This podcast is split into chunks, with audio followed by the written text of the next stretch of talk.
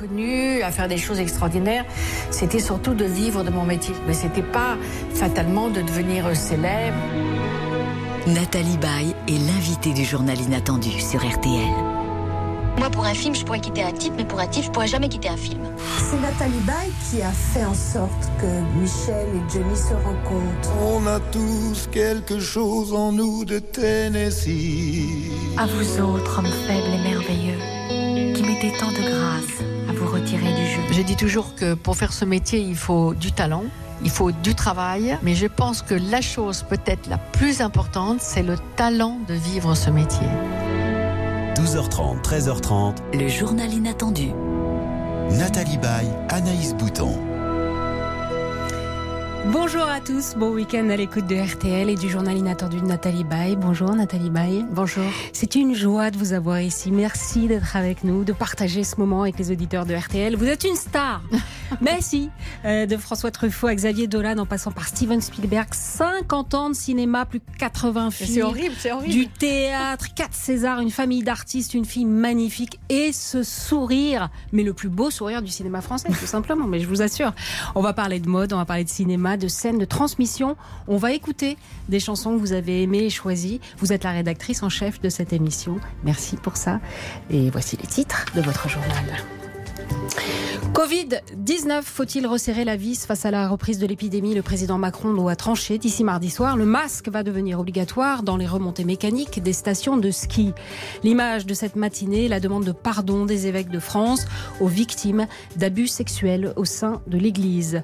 Une attaque au couteau dans un train en Allemagne, nous vous donnerons les premières informations. Et puis, il va rentrer à la maison, Thomas Pesquet, après six mois dans l'espace, retour sur Terre, plusieurs fois décalé et finalement prévu lundi à 13h. Anthony Kazmarek, bonjour. Alors le temps aujourd'hui Bonjour, et bien le soleil sera enfin de retour cet après-midi. C'est la bonne nouvelle. hein. Sur quasiment tout le pays, les brumes, les brouillards sont en cours de dissipation. Il restera toutefois quelques plaques de grisaille entre le Pays Basque et la plaine toulousaine d'une part, et entre l'Auvergne-Rhône-Alpes et le Grand Est d'autre part. Et puis quelques petits débordements nuageux apporteront quelques gouttes près des côtes de la Manche, quelques averses également en Corse. Mais donc retenez que partout ailleurs, c'est bel et bien le soleil qui devrait s'imposer. Soleil mais beaucoup de vent en Méditerranée. Attention, Mistral, Tramontane, qui vont souffler jusqu'à 90 km heure en rafale. Les températures sont toujours aussi fraîches. 7 degrés à peine à Saint-Etienne, 10 à Strasbourg et Toulouse, 11 pour Lille et pour Lyon, 12 degrés à Paris, 13 à Brest et Bordeaux, et quand même 16 pour Marseille et 19 pour Ajaccio. Merci Anthony Kazmarek. Le journal inattendu sur RTL. Épidémie de Covid-19, faudra-t-il généraliser la troisième dose de vaccin? Emmanuel Macron devrait répondre mardi à 20h alors que l'épidémie de Covid reprend. En cause, la baisse des températures, la vaccination qui plafonne et le relâchement des gestes barrières. Léonard Cassette, vous êtes sur le marché de Courbevoie. On commence à se préparer pour un nouveau tour de vis. Oui, et certains commencent à prendre toutes les précautions. C'est le cas de Sophie, masque bien en place sur le visage. Moi, je fais ce qu'il faut, c'est-à-dire je me balade la voie avec le masque, je suis, validée, je suis vaccinée. Quand il faudra faire la troisième euh, dose, bah, je ferai la troisième dose. Elle s'inquiète d'un relâchement bien visible. Tout autour, entre les stands, le masque tombe bien souvent sous le menton. Jean, qui a eu le Covid l'année dernière, ne voit pas ça d'un très bon œil. On s'aperçoit que bah non, leur lâchement fait que bah, les gens font pas moins attention euh, dans, dans les, dans les rues ou ailleurs et bon, ça reprend un peu partout. Alors il y a deux jours, il s'est décidé à faire sa troisième dose. Devant la charcuterie, Jean-François, la cinquantaine, lui, n'est pas encore concerné par ce rappel, mais il s'y prépare. Je pense que je vais le faire, sauf si vraiment euh, il y a des preuves que euh, c'est soit inutile, soit voire même nocif. Si la troisième dose est effective et, de- et devient obligatoire, faut que le pass sanitaire soit adapté, c'est clair. Signe que l'inquiétude remonte, hier, à l'annonce de l'intervention d'Emmanuel Macron, le site Doctolib a enregistré un rebond des prises de rendez-vous pour les troisièmes doses. 63 000 en une journée, c'est un record. Léonard Cassette à Courbevoie pour RTL. Vous êtes vaccinée, Nathalie Baye Oui. Et vous allez prendre peut-être la troisième dose s'il le faut? Elle, est- elle est déjà prise. Ah d'accord. le masque sera obligatoire dans les files d'attente des remontées mécaniques, c'est ce qu'annonce Jean Castex et le Premier ministre est dans les Alpes. Le pass sanitaire, lui, sera également demandé si la situation se détériore. Une image forte ce matin à Lourdes où les évêques de France demandent pardon aux victimes d'abus sexuels dans l'Église. Leur congrès avait reconnu hier la, la responsabilité institutionnelle de l'Église dans ces violences et je cite la dimension systémique de ces crimes. Ce matin, l'heure est donc au pardon et à la pénitence. Marie Guerrier, vous êtes à Lourdes. Bonjour. Bonjour. Alors, qu'en est-il de cette cérémonie, Marie?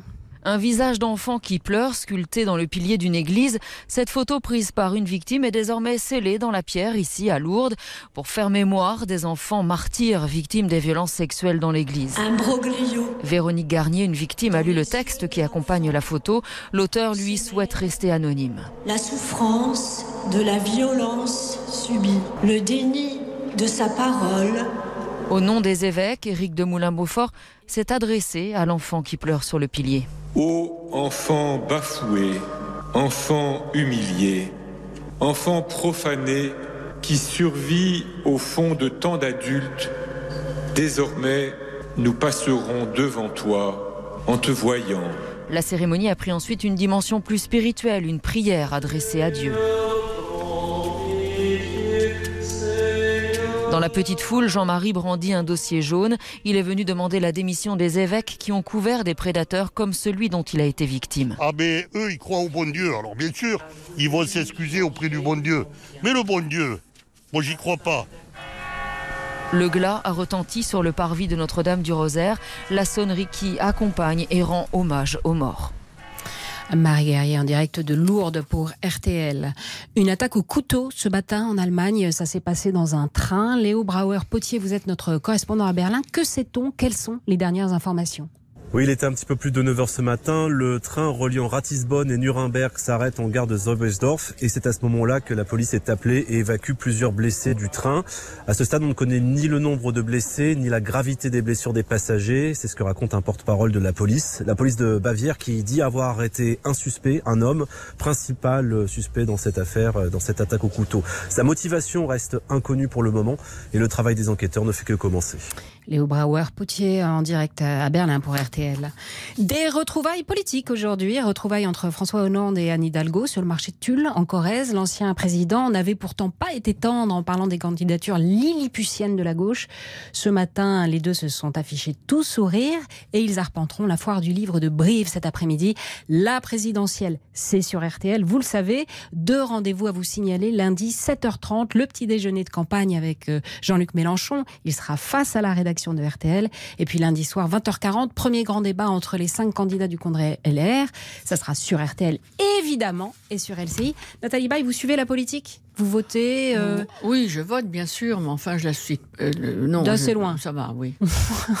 D'accord. Ça vous emballe pas. C'est souvent assez démoralisant.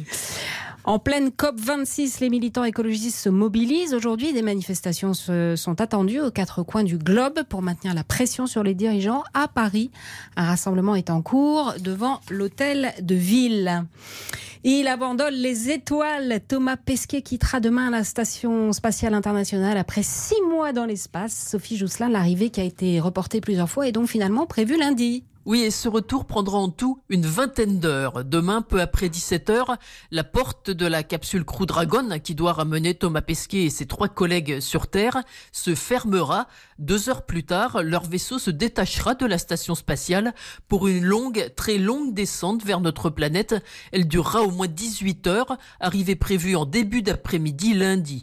Contrairement à sa première mission, l'astronaute français ne se posera pas sur la terre ferme, mais plongera dans l'océan Atlantique au large de la Floride. A priori, l'atterrissage va être un peu plus doux sur l'eau. Ensuite, bah, ce qui peut se passer, c'est que ça peut bouger un peu. On n'est pas forcément en très bonne forme physique en termes d'équilibre. On a un peu le mal de mer déjà normalement en rentrant sur Terre. Donc là, en rentrant sur mer, ça risque d'être encore pire, mais on verra bien. Une fois récupérés par un bateau, les quatre astronautes seront ramenés à Terre. Ils subiront une batterie d'examens. Ensuite, Thomas Pesquet rentrera au centre des astronautes européens à Cologne à bord d'un avion militaire français. Explication de Sophie Jousselin pour RTL. Ça vous fascine ou ça vous angoisse l'espace, Nathalie Baye? L'espace ne m'angoisse pas, mais comme je suis une grande claustrophobe, imaginez que cet homme a été ah enfermé dans une espèce de, boîte comme ça pendant six mois. Pendant six mois, c'est je, je, je peux m'évanouir.